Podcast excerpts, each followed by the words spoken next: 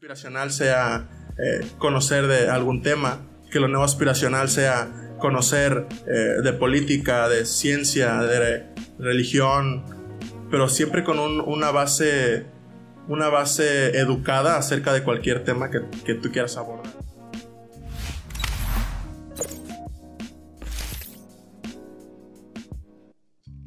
Gente, bienvenidos a un podcast más. Yo soy Platón Arturo.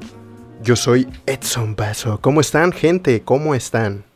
Pues bienvenidos, como siempre, como nunca. Tenemos un tema en particular el día de hoy que queríamos grabar y es acerca de la importancia de, que la gente participe de este tipo de conversaciones. De, que haya Este, de que haya este tipo de podcast, de tener este tipo de pláticas y que pues no solamente se queden en pláticas que no deberíamos tener o pláticas que no deberían existir o pláticas sin aparente eh, relevancia. Relevancia. En la actualidad. Claro.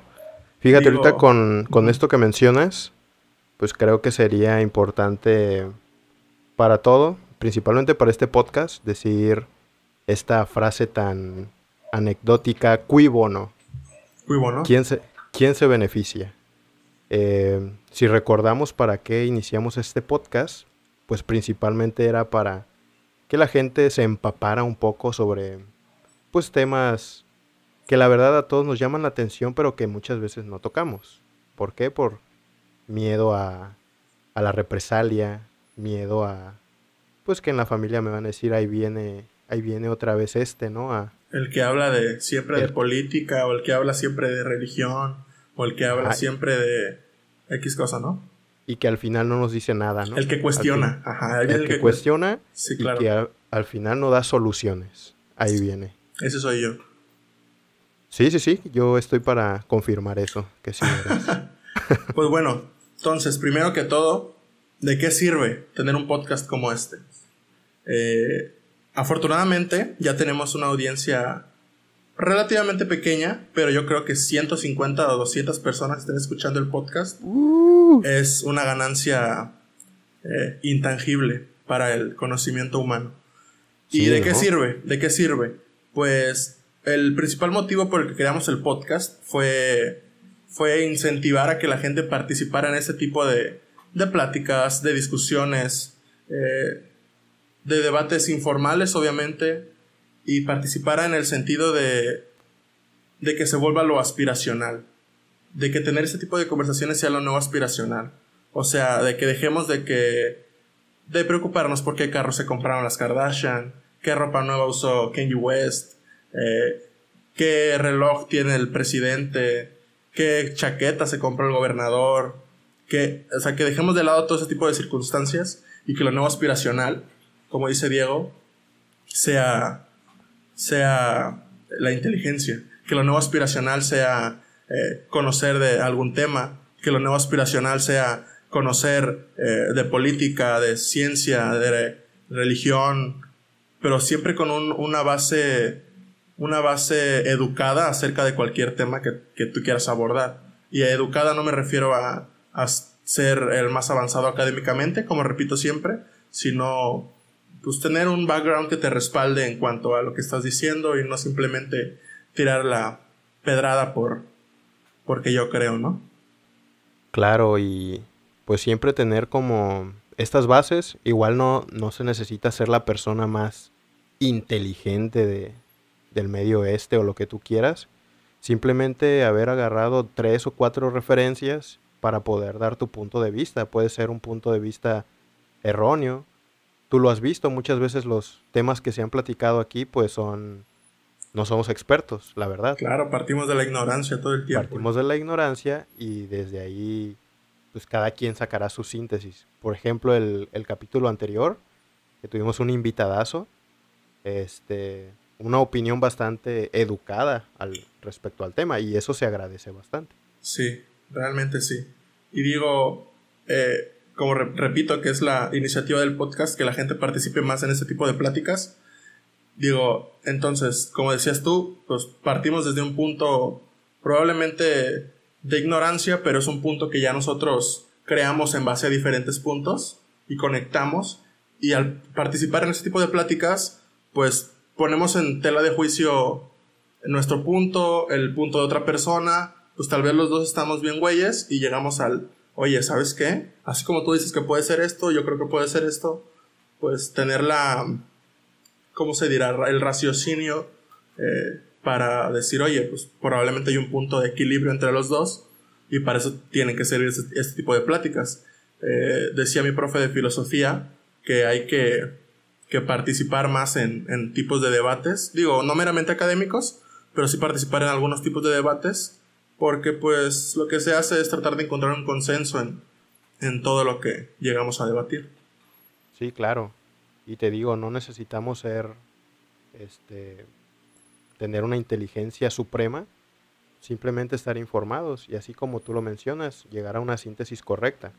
Eh, muchas veces hay este tipo de opiniones que se creen las opiniones verdaderas gracias al posmodernismo, que no sé si ya lo comentamos en un episodio anterior. Creo que sí, hablamos un poquito de la posverdad.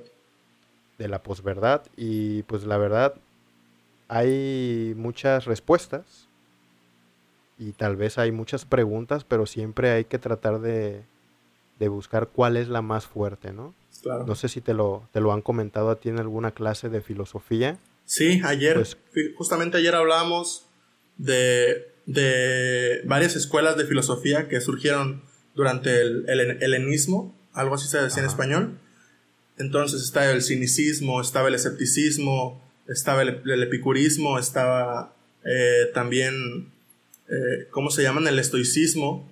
Y, hablaba de, y nos hablaba el profe de que, pues, siendo un escéptico, tienes que tener cuidado. Digo, obviamente si estás suscrito al escepticismo, pues estás perdido, ¿no? En, la, en el escepticismo.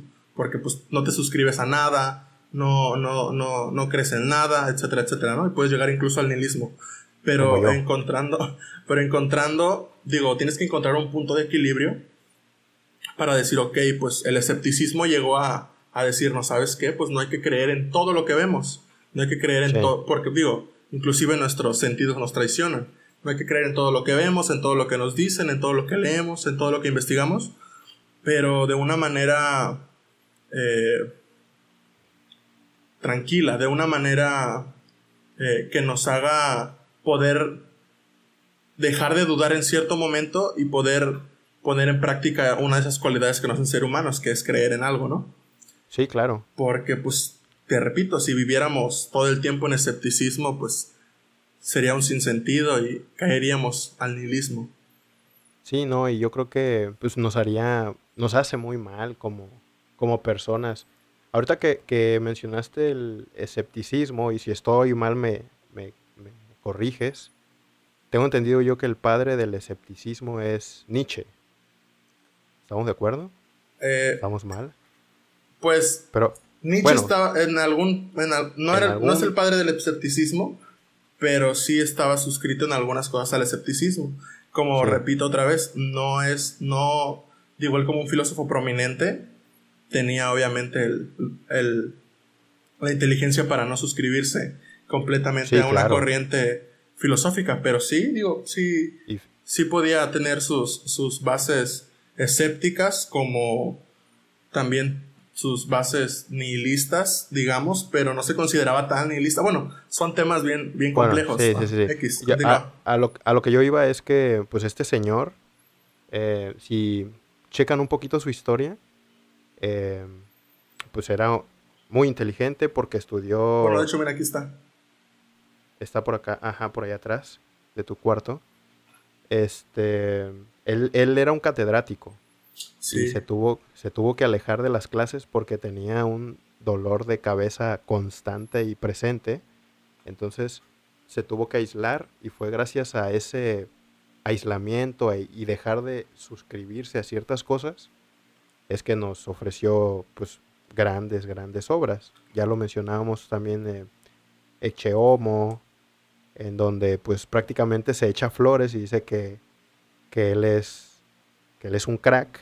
Sí. Y que les va, que nos va a dejar. los nombres de, los títulos es por qué escribo tan buenos libros, por qué soy tan inteligente. Ajá, sí, sí, sí, claro. Está, está muy, muy, muy pesado. Y, probablemente, pues todavía no exista alguien que lo comprenda al 100%. Sí, lo dejó, lo dejó escrito.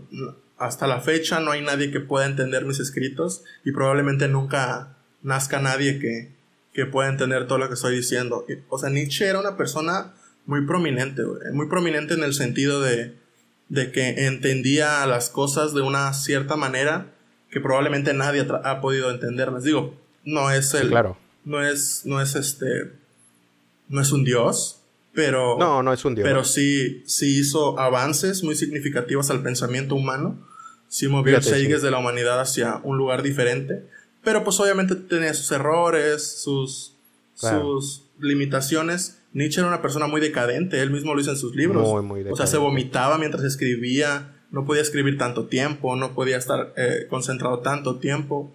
Eh, pues de hecho, cuando él cayó enfermo, me parece, no, no sé si estoy equivocado en los datos, creo que pasó como ocho años catatónico. Sí. O sea, es, mucho, mucho tiempo. Pero igual, antes de, su, de, su, de entrar a, a, lo catatónico, o sea, no, no sé si te das cuenta que sus textos están escritos, o sea, son cortos, son, son frases cortas. Complejos. Son, son pequeños, obviamente muy complejos, pero son pequeños este, párrafos, son eh, frases juntadas, porque no podía estar escribiendo tanto tiempo. O sea, era una persona muy, muy inteligente, obviamente, digo, no creo tener las credenciales para decir que si hacía bien o que hacía mal, pero pues son cosas evidentes que puedes leer en sus libros, que era muy decadente, se vomitaba mientras escribía, no podía consumir ni lácteos, creo, no, no, podía comer tanto, este, y pues él, pero en fin de cuentas... tomaba alcohol. Exactamente, pero a fin de cuentas, eh, gracias a eso, él dice que gracias a, su decadencia logró tener una introspección que ningún humano puede, pudo haber llegado a tener. O sea, hasta Freud decía que era, era la persona con el mayor grado de introspección que pudo haber existido jamás. Pero... Fíjate, aquí, aquí estás tocando dos temas bien interesantes.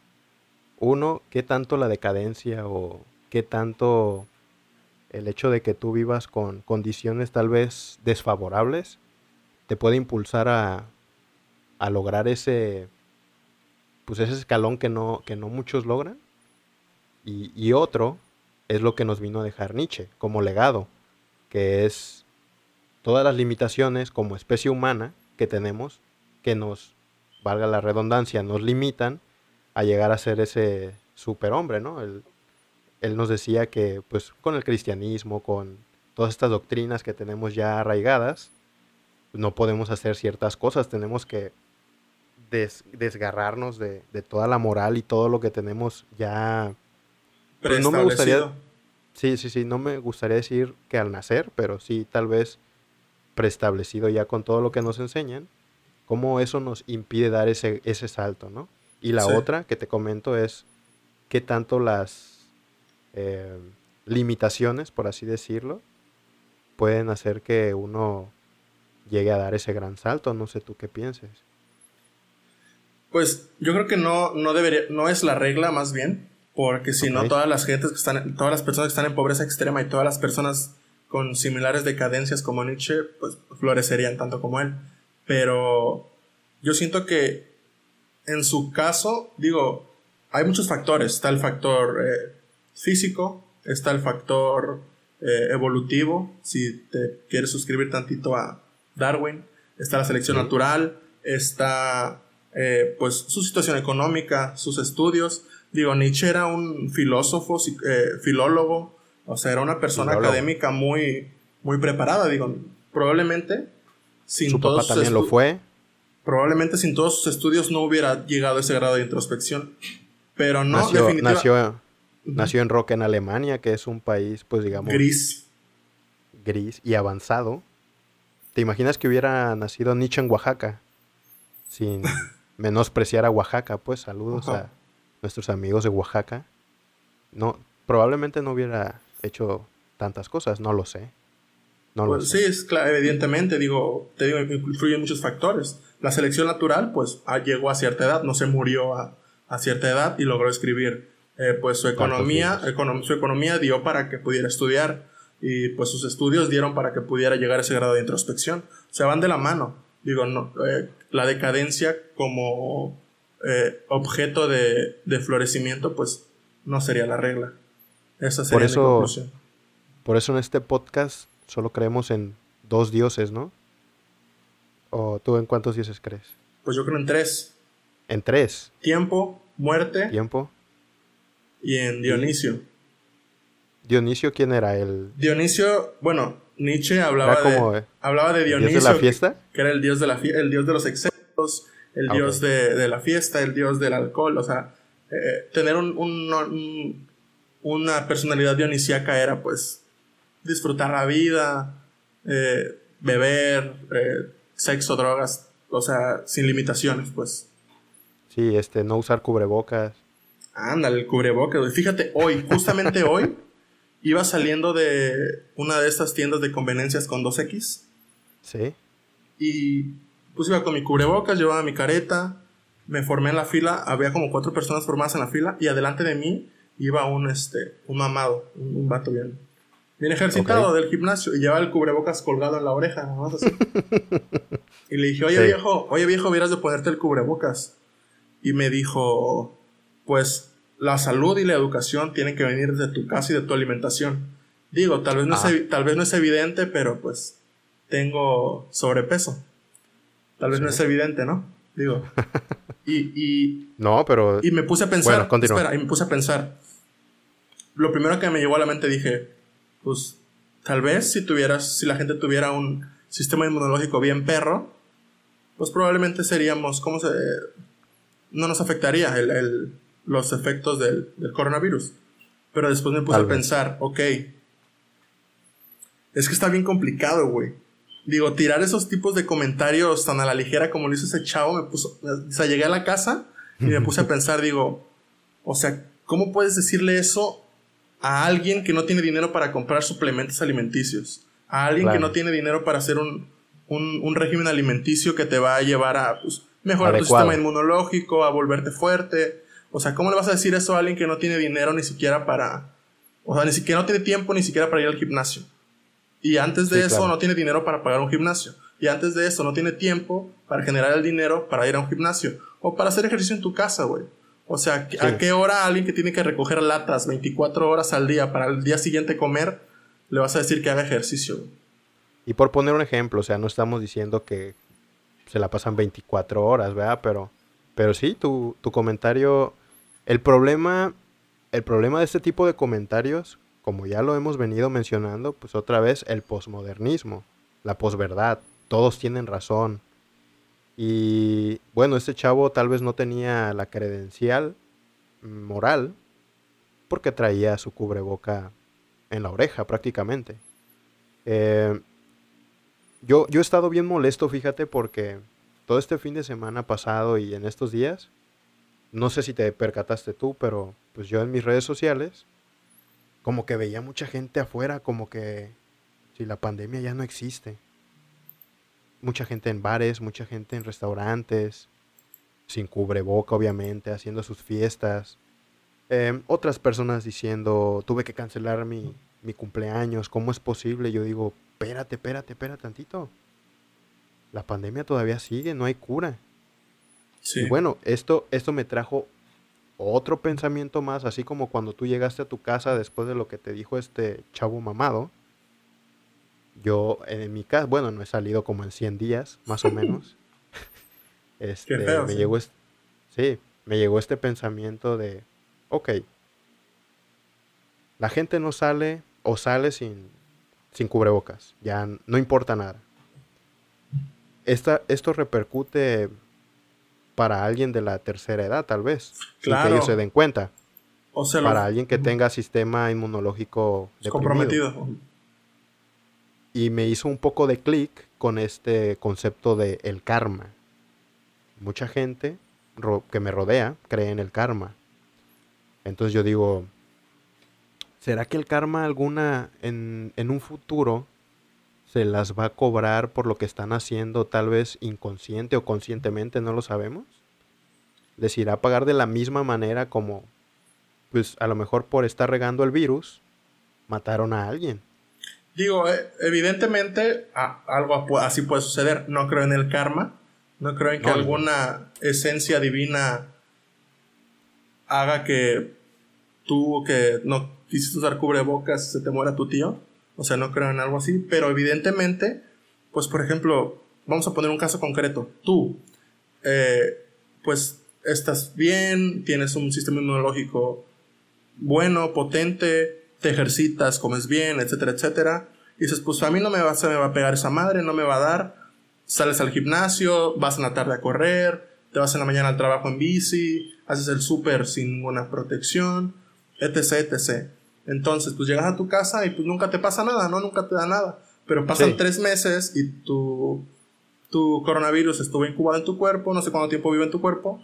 Pero fuiste asintomático. Fuiste asintomático y de repente le dio a tu, no sé, eh, estuvo un mes incubado en tu cuerpo, fuiste asintomático, le da a tu sobrina y tu sobrina es asintomática, otro mes en su cuerpo, le da a tu hermana asintomática, otro mes en su cuerpo, le da a tu papá asintomático, otro mes en tu cuerpo, y de repente le da a tu mamá ya al quinto mes y dices, carajo, pero pues si nunca nos dio a nadie, ajá. Ajá. Y pum, se muere tu mamá y, y pues evidentemente fue tu culpa, güey.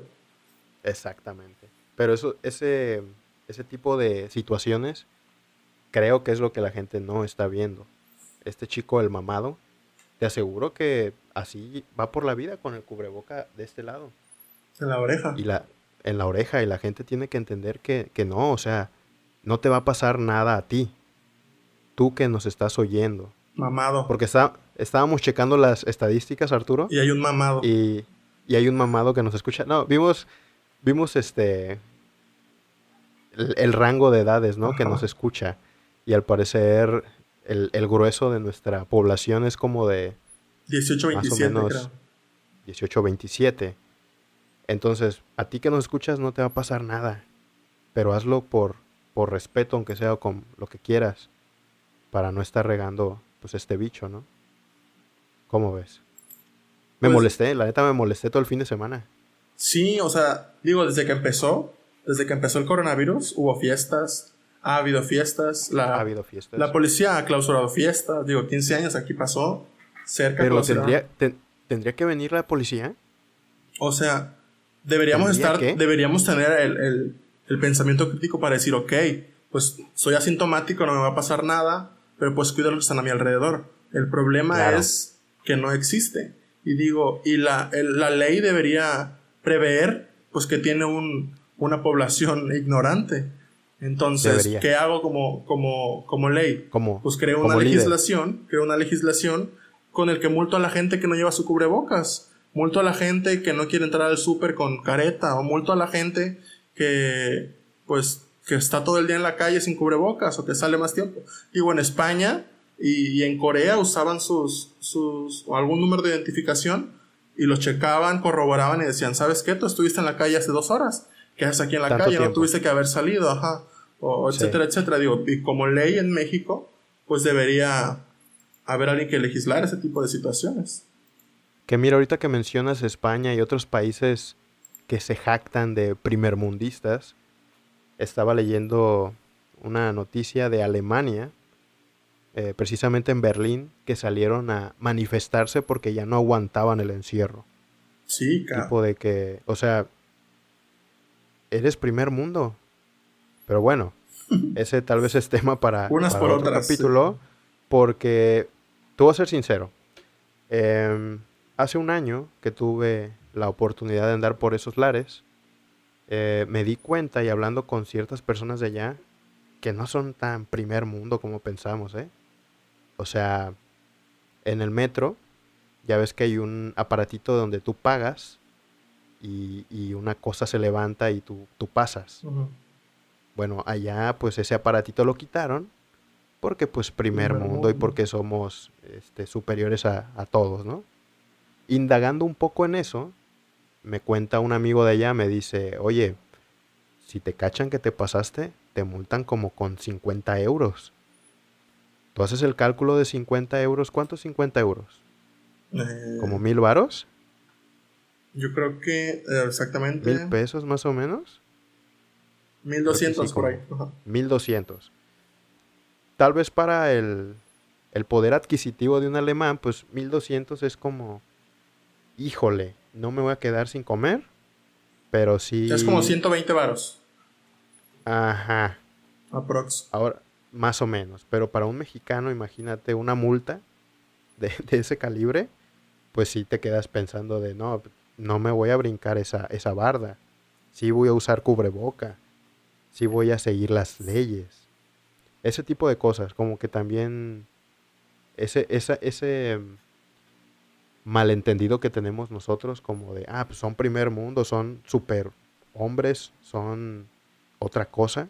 Pues no, realmente no, se cumplen las leyes y ya, punto. Aquí no, no hay consecuencias. Exactamente. Fíjate que, pues es que va de la mano, o sea, un, un primer mundo, un tercer mundo, lo diferencia ese tipo de cosas, digo. O sea, tiene que haber ese, ese aprendizaje después de que alguien te diga, oye, si te brincas la valla del metro, pues te van a clavar con 1500 varos, güey. ¿Por qué lo haces? ¿Por qué lo vas a volver a hacer? Pero desgraciadamente, digo, estamos tan avanzados en corrupción e impunidad. Digo, no sé si habías visto el dato de que creo que tenemos 90 o 90 y pico por ciento de impunidad en México. O sea, imagínate que es... Descarado. Un ejemplo, 5 de cada 100 casos se resuelven y cumplen su condena. O sea, imagínate, es grotesco, es grotesco, es grotesco. Eh, es, una grosería. Es, es horrible, güey. Entonces, imagínate que, que, que no sucede, que sucede este tipo de cosas, este tipo de legislaciones, en el que alguien te dice, ¿sabes qué? Si no usas cubrebocas, pues te van a clavar mil varos, Y si lo vuelven a hacer, otros mil. Y si lo vuelven a hacer, otros mil. Y pues obviamente es un sinfín de, de reglas que deben de surgir. Sabes que al tercer mil que te dan, pues ya no puedes salir a la calle. Si te vuelven a ver en la calle, pues vas al bote. ¿Sí me explico? Sí, claro. O sea, y tienes que cumplirlo por ley.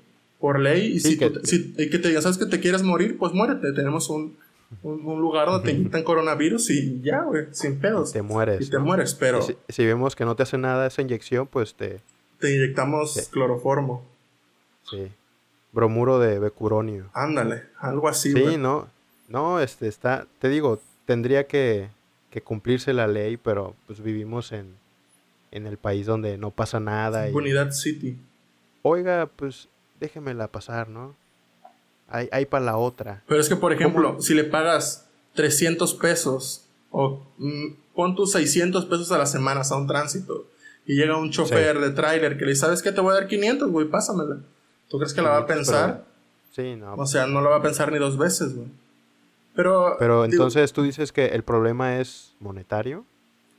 No, no, no. Ese, ese primer mundo que, que, nos, que está tan lejano a, nuestro querido México, ¿es cuestión de inyectar dinero? Eh, no, es cuestión de, de, inyectar reglas que se hagan cumplir. Ok. Y digo, no, no lo digo de una manera absolutista, obviamente, pues ahí tiene que haber reformas de, ley, tiene que haber reformas alimentarias, reformas aduaneras, o sea, todo lo que incluye pues el brincar de un tercer mundo a un primer mundo, ¿no? Pero digo, en esta parte, como ciudadanos responsables, tendríamos que pues, acatar las leyes que nos imponga el gobierno. Pero, por ejemplo, digo, no sé si tú conoces, digo, sí conozco yo, pero es muy poca la gente que paga su predial el día que le toca pagarlo. O, es muy poca gente que paga el agua cuando le toca pagarla, o que paga la luz cuando le toca pagarla. Y digo, ya es un círculo vicioso, ¿no? Pues los de la luz se roban lo que ganan, nosotros nos robamos la luz, digo, no yo, o sea, el, pueblo se roba la luz, los de la luz se roban los cables de cobre, se roban de X cosa, luego el de arriba se roba el dinero. Al llegar el impuesto de la luz, este, es un, pierde robo, un robo infinito. Entonces, tiene que haber por ahí legislaciones, digo, invitaremos a un abogado prominente a nuestro podcast para que nos explique cómo funciona este tipo de impunidad en, cuestiones básicas. Digo, porque... que nos diga por qué no, por qué no, por qué no se lleva a cabo, o sea, que cuál es esa bolita de nieve que va girando para que venga otro problema mayor y otro y no se pueda solucionar nada, o sea, tal vez es lo que tú dices, legislaciones. Sí, y digo, y es, pero es complicado, en fin es complicado. Es complicado. Y, fíjate, a, pesar de, que tenemos un país pues que cayó 18% mm, en Producto Interno Bruto y que eh, asciende la delincuencia y todos esos problemas que tú pudieras enumerar y que dijeras, híjole, qué, horrible país el, en el que me tocó nacer, pues también no estamos tan mal como otros, ¿eh? Por ejemplo, en Rusia sales a protestar y te desaparecen. No tienes derecho a nada. En China son regímenes eh, absolutistas que no tienes derecho a, a, dar tu punto de vista ni a tener este tipo de, de, de, debates tal vez o de podcast porque te llegan y te dicen, vato, bájale. Bájale porque me incomodó. En China, en China tienes, o sea, imagínate que, a qué tal grado de, de, de, de, de encasillado te tienen que tienes que dar tus datos y el gobierno te los pide. Y digo, no tus datos de que tu nombre y así, sino tus datos privados, de que tus navegaciones en internet, todo, todo, todo lo que haces. O sea, si el gobierno lo requiere, tienes que entregarlo. Sí, ¿Qué, Es, ¿Qué, es, lo que está pasando con TikTok, güey? O sea, Estados Unidos quiere. Ese tema. Estados Unidos quiere a TikTok a toda costa, güey. Porque, porque si se lo queda China, eh, si se lo queda Asia, güey, si se lo quedan ellos, tienen pues esta ley de que tienen que otorgar todos los datos si tu gobierno lo requiere. O sea, imagínate todos los datos que tienen ya eh, en su base de datos eh, de, de, Estados Unidos, güey. ¿Tú crees que el gobierno de Estados Unidos va a querer que China pueda hacerse con esos con esos datos? Digo, es un es un es una guerra de tiempo, güey, porque y digo, y suena a chiste, pero eh, que tenga tus datos tu gobierno está bien, pero hasta que lo hace un gobierno exterior, pues ya es terrorismo, ¿no? Eso es lo interesante. Eso precisamente que acabas de comentar. O sea, está bien si yo te pido todos tus datos, pero está mal si lo hace China. Exactamente. ¿Qué, qué tipo de, de, incongruencia es esa, no? Exacto. Como lo que mencionaba uno de nuestros amigos, el, el socialismo para ricos, que, que, está bien interesante ese tema. Me gustaría que, yo sé que muchos no lo han escuchado tal vez, que, que lo indagáramos un poco en, en los próximos capítulos el socialismo para ricos. Pero bueno, TikTok está, se está poniendo on fire. Sí. Lo más probable es que sí se venda. Para, creo que Microsoft. Digo, pues, digo yo lo haría. Yo lo haría. O sea, claro. si, Estados Unidos, que es uno de sus mercados más fuertes. Fuertes. O sea, que te diga Estados Unidos, pues, solo compra Microsoft o dejas de existir en Estados Unidos. Pues voy a recibir los miles de millones de dólares que te van a dar. Claro. ¿Quién no lo haría? El problema es que tal vez alguien en China le está diciendo, hey, si lo vendes, pues cuello, ¿no? Cuello. O quién sabe. quién sabe, ¿eh? A lo mejor hay otras implicaciones. No, nunca nos vamos a enterar. Pero nunca bueno, nos vamos a enterar. Yo creo que para darle cool down a la conversación, porque ya... Ok, porque ya está medio calor. Ya, sí, está complicado. Estamos a... De hecho, creo que ya, 60, llegaron agentes chinos. 63 grados. ¿De acuerdo? Bueno, acuérdense. Sí, no, terrible. ¿De qué sirve grabar un podcast como este pensamiento crítico, pensamiento educado, eh, participar en conversaciones que probablemente creas que no tienen nada de interés, participar de eso, porque tenemos que fomentar eh, la plática. Digo, no sé si conoces la historia de que en, en Londres había este tipo de clubs de debate, clubs de pláticas, donde se formulaban este, ideas, eh, cuestiones. Se, se, filosofaba acerca de ideas futuristas, de ideas que podían llevarse a cabo y se sacaban muy buenas ideas, digo, hasta que el gobierno les dijo, oigan, dejen de pensar tanto porque están despertando. Les voy a poner bares. Ajá. Les voy a poner esta droga. En vez de café, les voy a poner bares, sí. Entonces, claro. pues recuerden participar de ese tipo de conversaciones, mándenos un mensaje, oigan, queremos platicar. Si conocen a alguien que es muy, muy experto académicamente en algún tema, adelante, invítenlo, díganles que tienen un amigo que este tiene un podcast que quiere hacer algo bueno con la humanidad. Es su espacio. Este es su espacio. Y chavos, chavas, chaves, todos. Recuerden, la creatividad y el pensamiento crítico es un músculo, ejercítenlo y algún día podrán ser como Edson con el cubrebocas en la cara. Solo me falta estar mamado como el de tu historia. Increíble. Eh, yo quiero terminar con, pues sí, aparte de todo lo que tú acabas de mencionar, el conocimiento es no, no es pasivo, ¿sabes? Tenemos como esta idea de hace un siglo en el que el maestro llegaba, se paraba y te decía, eh, los elementos son tales, apréndetelos. Y ahí estás tú anotando. Tres siglos exactamente. Sí, ah, tres siglos, imagínate. Estás anotando porque el día 23 de este mes me van a hacer un examen que va a evaluar mi capacidad de memoria a corto y mediano plazo. Y ya, el que tiene 10 es listo y el que tiene 5 o 0, pues hijo, no sé qué te depare a ti. Y pues no, realmente no, el conocimiento no se trata de eso, se, trata de, ser más activo, de involucrarte.